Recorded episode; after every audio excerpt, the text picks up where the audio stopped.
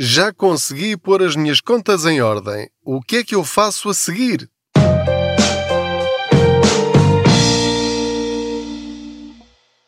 Olá, eu sou o Pedro Anderson, jornalista especializado em finanças pessoais e aproveito as minhas viagens de carro para falar consigo sobre dinheiro.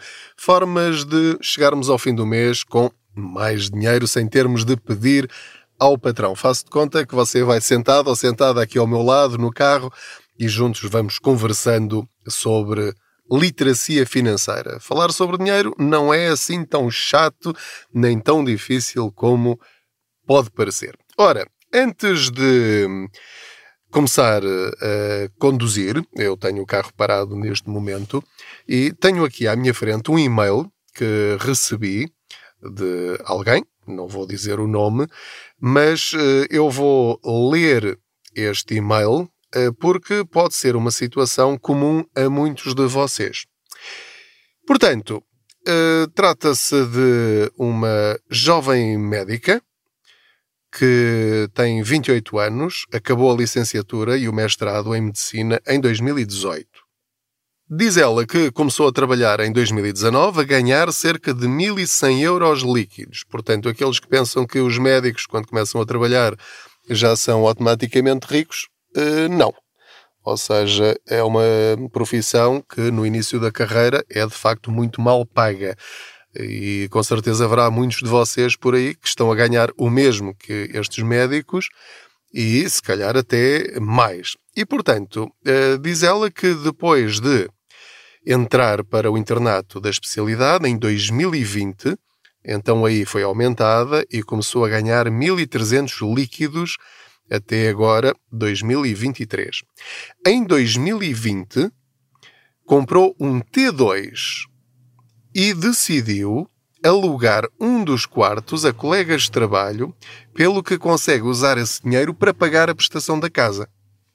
Eu depois já, já vou uh, comentar muitas destas uh, situações. Este ano, acrescenta ela, 2023, fez um certificado de aforro de 4 mil euros para servir de fundo de emergência para alguma eventualidade e vai fazer um PPR no final do ano para os benefícios do IRS. Portanto, ela diz: Sinto que já tenho a minha poupança mensal otimizada de forma a conseguir pagar as despesas, mas atualmente com a inflação não me sobra praticamente dinheiro ao final do mês. Trabalho também aos fins de semana, fazendo turnos para conseguir deixar de lado algum dinheiro. A minha questão, diz ela, é qual é o próximo passo em termos de investimentos, tendo em conta as condições que referi e tendo eu um perfil de baixo risco, ou seja, não quero investir em ações porque não quero correr o risco de perder dinheiro que me fará falta. E, portanto, perguntei a ela se posso responder no podcast. Claro que sim, com todo o gosto. Vamos então. Vou prender aqui o telemóvel e vamos lá iniciar aqui a nossa boleia financeira. Ora, muito bem. Então vamos aqui começar por alguns dos pontos mencionados por esta ouvinte do podcast. Em primeiro lugar, quero elogiá-la uh, pelo facto de eh, falar abertamente sobre dinheiro. Ou seja, hoje em dia é tremendamente difícil encontrar pessoas que uh, dizem quanto ganham. Uh, porque normalmente nós escondemos sempre quanto é que ganhamos, é uma coisa privada nossa, e eu não estou a incentivar-vos agora de repente a começarmos todos a dizer quanto é que nós ganhamos. Portanto, eu sei que culturalmente isso nem é uh, muito aceitável, não é considerado normal, e portanto. Se é assim, é assim, não, não há problema nenhum. Eu também não, não estou a dizer quanto é que eu ganho, nem, nem faço questão de o fazer, a não ser em situações muito particulares. Mas eh, é importante nós eh, sabermos quanto é que as pessoas ganham de uma forma geral. Porque às vezes temos sempre aquela tendência de pensar que somos todos coitadinhos. Não, não somos todos coitadinhos eh, e nem todos ganhamos o salário mínimo nacional, e isso tem de ser visto como uma coisa normal. Há pessoas que ganham 1000, 1100, 1200, 1500, 1700, 2000 euros, 2500, 3000, 4000 euros. Ah, obviamente seria ótimo se todos ganhássemos isso, mas de facto não é isso que acontece. Agora, aquilo que eu lhe quero dizer é que cada um ganha o que ganha. Nesta pergunta específica, feita por esta ouvinte, feita por esta ouvinte, ela diz que sente que neste momento já tem a sua poupança otimizada. Não vou pôr isso em causa, mas, pela minha experiência, há sempre a possibilidade de otimizar ainda um bocadinho mais, se nós quisermos, mas isso só analisando mesmo linha a linha cada uma das categorias de despesa que eh, esta ouvinte terá, e não é esse o meu objetivo. Antes disso, nem o objetivo dela, obviamente. Uh, antes disso, queria elogiar muito o facto dela ter tido o rasgo e a humildade de perceber que pode utilizar a casa que comprou como fonte de rendimento. Suponho que viva sozinha e, portanto, tem um quarto vago, comprou um T2, um dos quartos é para ela e o outro quarto paga-lhe a casa. Ou seja, às vezes nós pensamos que uh, não é possível uh, ter mais rendimento do que aquele que eu tenho. Reparem, com 1.100 euros inicialmente, depois 1.300 euros, é um salário que já permite comprar uma casa. Não sei que tipo de casa é, mas obviamente não comprou logo um palácio e eh, um bocadinho mais para trás tenho um episódio que você pode ouvir ou uh, recordar, uh, que é sobre a armadilha de comprar casa. Ninguém lhe está a dizer, eu pelo menos não lhe estou a dizer para não comprar casa, pelo contrário, é a melhor opção, mas ao comprar logo um palacete, às vezes há casais sem filhos que compram um T3 para o caso de virem a ter filhos. Obviamente que é bom pensar no futuro, mas estão a hipotecar o futuro, porque aquela possibilidade que tinham no princípio, nos primeiros anos, de fazer alguns sacrifícios, terem uma casa mais modesta, se calhar um T1 eh, ou um T2, se precisarem de um escritório, e depois o dinheiro que não gastariam a comprar um T3 poderiam começar a investi-lo para depois terem mais rendimentos no futuro e dinheiro para dar como entrada para um T3 quando de facto isso fosse necessário essa, essa possibilidade perde-se, esfuma-se imediatamente quando fazem uma compra de um T3, por exemplo. Eh, ou mesmo um T2 desnecessário.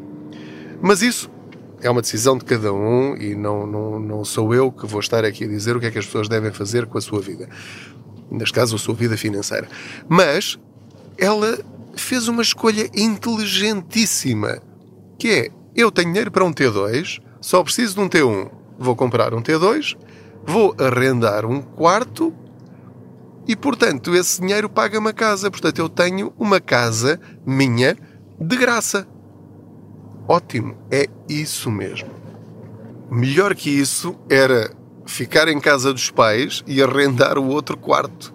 E, portanto, aumentava-se logo imediatamente, se calhar em 400 ou 500 euros, no seu salário dito normal. Em vez de 1300 mais a casa paga mais 400 euros, vá, estou a dizer um valor ao calhas, portanto já estamos a falar aqui de um rendimento mensal de quase 2 mil euros. Portanto, pensem nisso, não é? É uma possibilidade. Arrendar um quarto é uma extraordinária forma de aumentar os nossos rendimentos. Em caso de dificuldades financeiras, deve ser logo uma das opções a considerar. Ah, mas eu perco a minha privacidade. Pois, tudo bem, agora tenho de ver quanto é que vale a sua privacidade. Entre perder a sua privacidade durante um ano ou dois, eh, ou perder a casa, você é que tem de avaliar. Pronto, mas em todo o caso, não era esta a situação, era aumentar o rendimento. Também faz horas extraordinárias, ou seja, trabalha aos fins de semana, é uma forma de nos aumentarmos a nós próprios. Claro que estas coisas saem do pelo. É óbvio, não é? Portanto, se eu trabalhar aos fins de semana, é menos tempo que eu tenho para mim, para as minhas coisas, para o meu entretenimento, eventualmente para a minha sanidade mental, para estar com a família, para estar com os amigos. Mas são opções que se fazem que podem fazer mais sentido no princípio de uma carreira enquanto não temos responsabilidades familiares ou responsabilidades de outro tipo. Diz ela que por causa da inflação, não lhe sobra praticamente nada. Eu interpretei como hum, as horas extra que ela faz ao fim de semana é a poupança que ela tem neste momento. Tudo o resto vai para as suas despesas eh, e, portanto, cada um tem as despesas que tem. Eventualmente poderia ainda rentabilizar ou maximizar essas poupanças, mas como já vos disse, só analisando caso a caso. Agora, chegamos aqui à parte mais preocupante, que é esta ouvinte quer agora, depois de já ter um fundo de emergência de 4 mil euros, ok, eu sugeria que aumentasse esse fundo de emergência. 4 mil euros pode parecer muito, mas não é. Portanto, 4 mil euros, eh, se tiver um carro e partir o carro todo e precisar arranjá-lo, e nem digo comprar um carro novo, eh, vai todo, não é? Eh, portanto, 4 mil euros não é um fundo de emergência que eu recomendaria para uma jovem médica. Tendo essa possibilidade, eu reforçaria, portanto, aqui já estou a entrar na resposta. Eu não pensaria já, já, já em investir, pensaria, em primeiro lugar, em reforçar o fundo de emergência.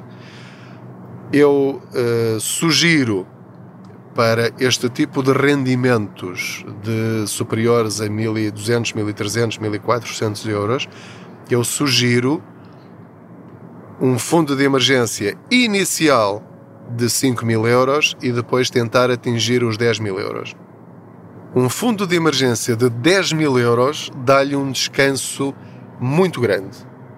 Isto é apenas uma sugestão. Você fará você, eh, não apenas o ouvinte, mas todos os que estão aqui a ouvir, alguns de vocês dirão 10 mil euros. Quer dizer, este tipo não, não sabe do que está a falar, eh, devia saber como é que é a minha vida para não estar a falar destes valores.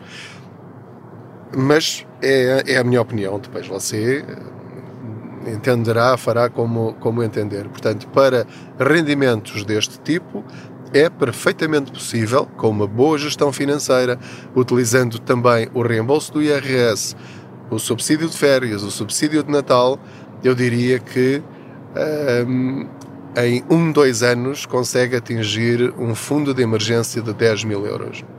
Mas com, calmamente, calmamente. É só uma questão de uma pessoa pôr isso na cabeça. Depois disso, ela disse que a intenção dela é fazer um PPR.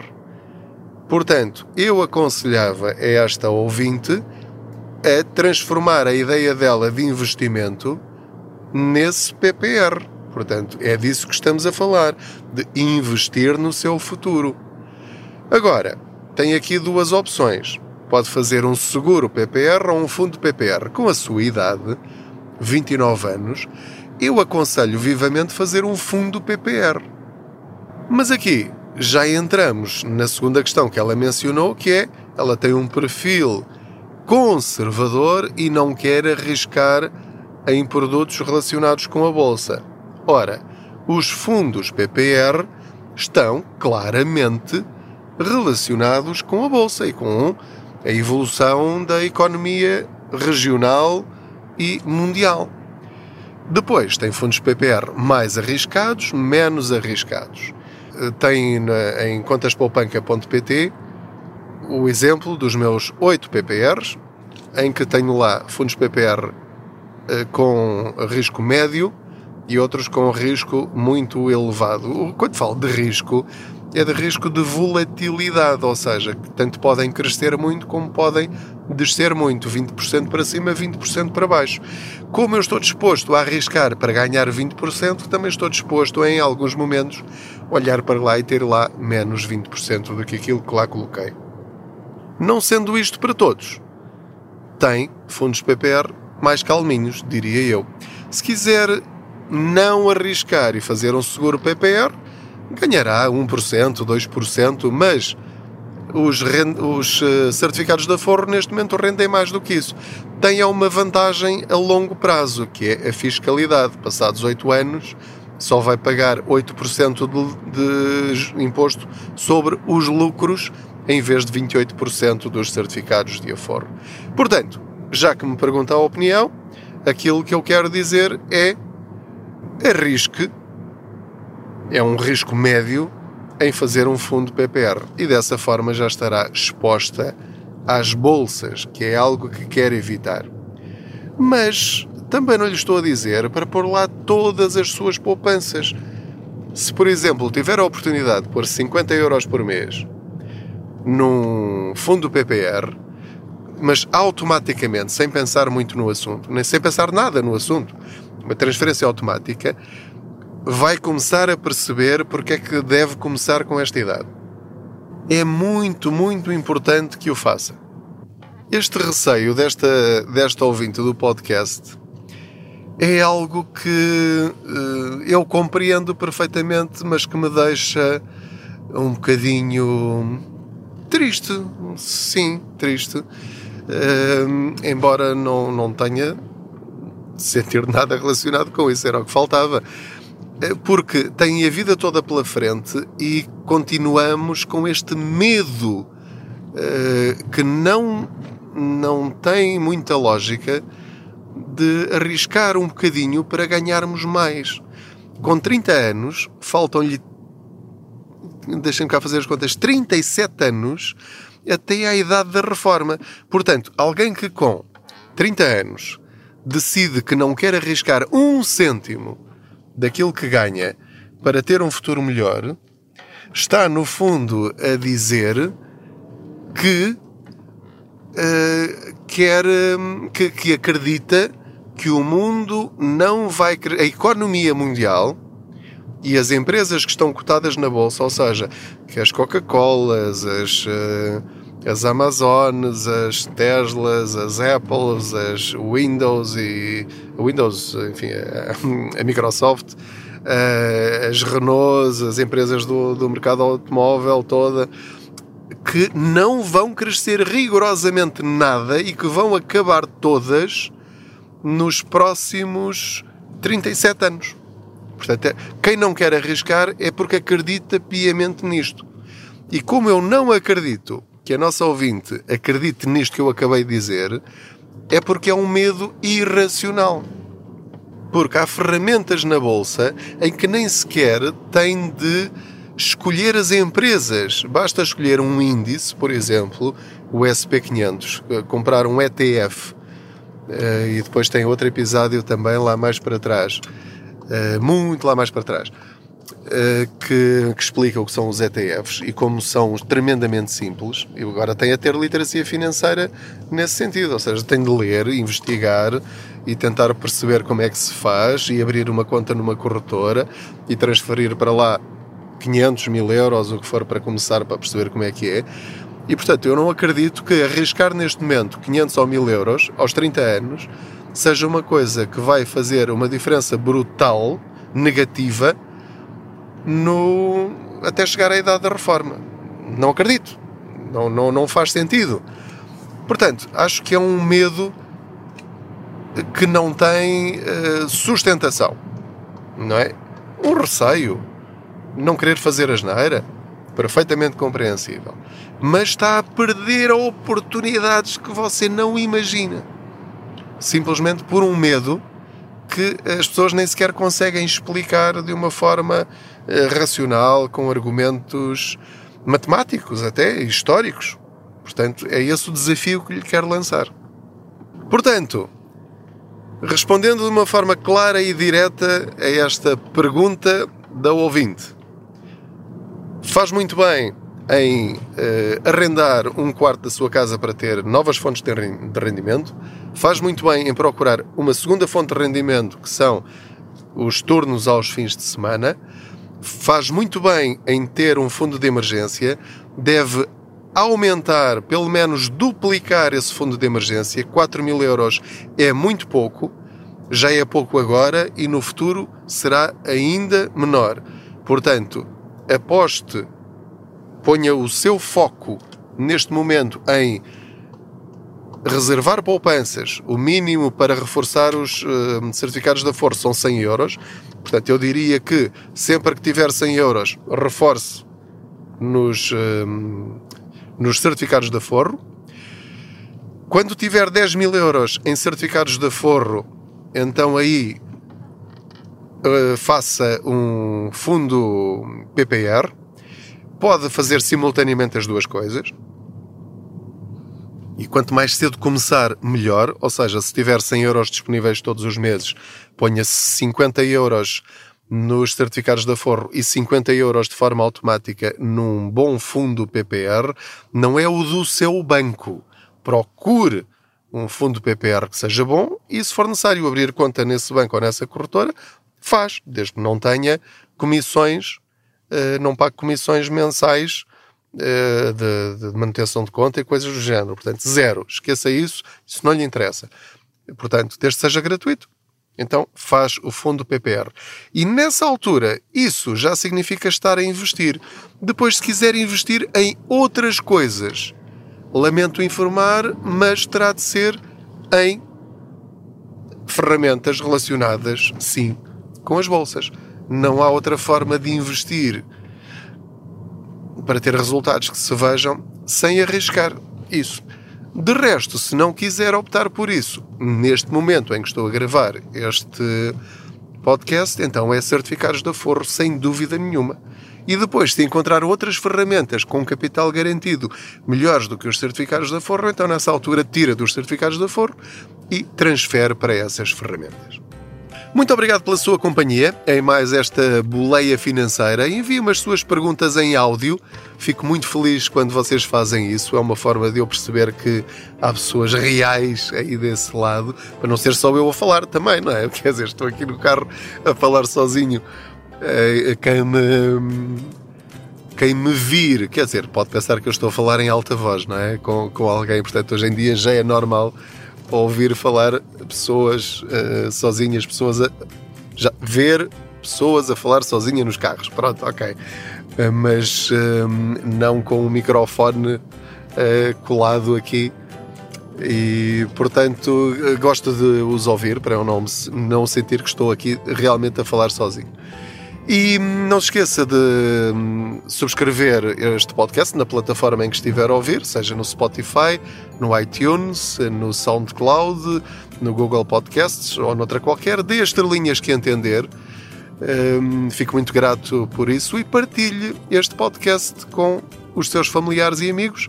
Diga-lhes que faz bem ouvir falar sobre dinheiro não é para discutir, não é para criticar, não é para dizer mal, não é para ficarmos aqui todos deprimidos por falarmos em dinheiro. Pelo contrário, o dinheiro pode ser algo que nos ajuda a atingir os nossos sonhos.